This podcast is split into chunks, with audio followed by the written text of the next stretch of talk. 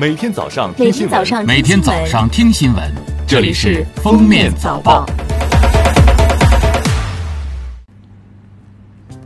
各位听友，早上好！今天是二零二零年二月一号，星期六，欢迎大家收听今天的《封面早报》。国家税务总局发布消息，根据疫情防控需要。在全国范围内，将二月份纳税申报期限从二月十七号延长至二月二十四号，对湖北等疫情严重地区，可视情况再适当延长。此外，按照尽可能网上办的原则，各级税务部门要积极拓展非接触式办税缴费服务，提高涉税事项网上办理覆盖面。海关总署三十一号发布消息，一月二十四号至三十号。我国共进口疫情防控物资一万六千一百三十九批次，五千九百一十七点八万件，价值二点九亿元。其中，口罩五千六百二十二点八万个，护目镜六点九万副，防护服七十三点八万件，药品十点七万盒，消毒物品三点六万件，医疗器械九点五万件。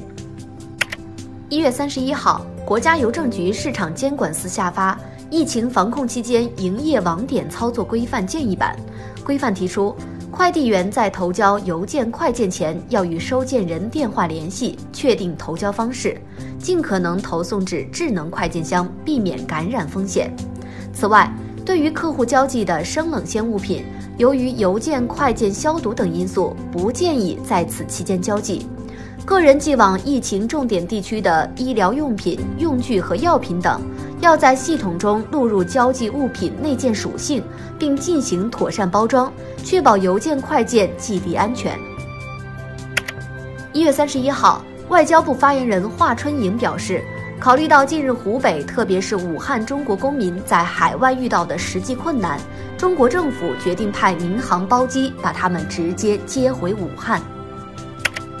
民政部基层政权建设和社区治理司司长陈月良表示。村镇和社区发出禁止外地返程租户入住的初衷，是为了防止疫情输入，出发点可以理解。但中国有三亿流动人口，这是经济发展的重要力量。外地人员返程也是为了尽快投入工作，有的可能是为了尽早投身疫情防控，不宜搞一刀切，建议采取符合现实情况的措施。二十九号和三十号。湖北省红十字会公布第一批次防控新型冠状肺炎捐赠物资使用情况，引发网友疑问。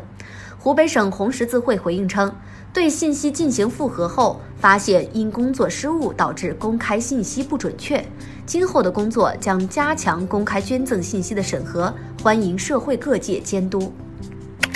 民政部日前印发紧急通知。要求各地切实做好殡葬服务、婚姻登记等服务机构新型冠状病毒感染肺炎疫情防控工作，要避免人员扎堆感染。各地婚姻登记机关要严格做好婚姻登记场所消毒和人员体温检测工作。对已宣布或承诺今年二月二号开放婚姻登记的地方，建议取消并向社会公告。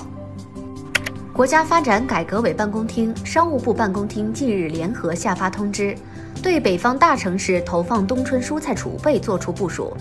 要求北方大城市加强本地市场监测，发挥好冬春蔬菜储备的作用。对社区菜店、超市、农贸市场等终端市场存在蔬菜接续不足的情况，应及时投放储备蔬菜。合理安排零售终端投放布局，保证第一时间上架销售，满足人民群众生活所需。中国疾控中心消毒学首席专家张刘波三十一号说：“手怎么消毒，手机就怎么消毒。勤洗手的同时，手机也要常用酒精消毒纸巾擦拭。此外，衣物从外面回家要换下，并做清洗消毒处理。”比如，以五十六摄氏度以上的水浸泡清洗半个小时。三十一号，在国家卫健委新闻发布会上，中日友好医院肺炎防治专家组组长、呼吸四部主任詹庆元称，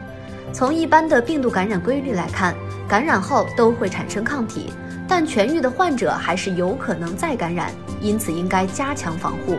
已经治愈的患者还是要注意防护，同时注意防止感冒。另外，加强康复。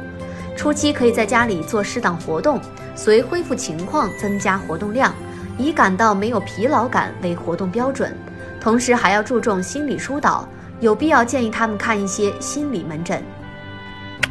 新型冠状病毒感染肺炎疫情发生以来，浙沪苏赣等地公安机关侦破制售假冒伪劣口罩案件七起，抓获违法犯罪嫌疑人二十名，现场查扣假冒伪劣口罩三十八万余只。全国共查处扰乱社会秩序类案件三百七十七起，干扰疫情防控类案件八十三起。共破获非法猎捕珍贵野生动物、非法狩猎等刑事案件十九起，抓获犯罪嫌疑人二十九名。一月三十一号，记者从中国国家铁路集团有限公司获悉，为便于在需要时及时联系乘车旅客，自二月一号起，购票人需提供每一名乘车旅客本人使用的手机号码。未成年人、老年人等重点旅客以及无手机的旅客，可提供监护人或能及时联系的亲友手机号码。港澳台旅客、外籍旅客可提供电子邮箱。铁路部门将依法保护旅客个人信息安全。今天起，又有一批新规实施。各驻外使领馆将从二月一号起实现护照全球通办和取消对海外中国公民护照遗失、被盗或损毁后申请补发护照的限制条件两大便民举措。二月一号起，全行业小规模纳税人都能自行开具增值税专用发票。二月一号起，新修订的《伤残抚恤管理办法》开始施行。在服役期间因战因公致残退出现役的军人等六类人员，可享受伤残抚恤待遇。二月十五号起施行的《邮政业寄递安全监督管理办法》，通过要求快递营业场所设置全天候视频监控等，强化对寄递安全的监管力度。据交通部数据，春运前二十一日，全国铁路、道路、水路、民航。共累计发送旅客十二点四四亿人次，比去年同期下降百分之十六点五。一月三十号，全国铁路、道路、水路、民航共发送旅客一千五百一十三点二万人次，比去年春运同日下降百分之八十四点一。当地时间周四晚间，世界卫生组织在瑞士日内瓦召开新闻发布会，世界卫生组织总干事谭德赛宣布。新型冠状病毒疫情构成国际关注的突发公共卫生事件，但他同时表示，世界卫生组织对中国的应对举措有高度的信心。做出这一宣布，并不是因为疫情是在中国发生，而是出于考虑保护那些应对措施较弱的国家。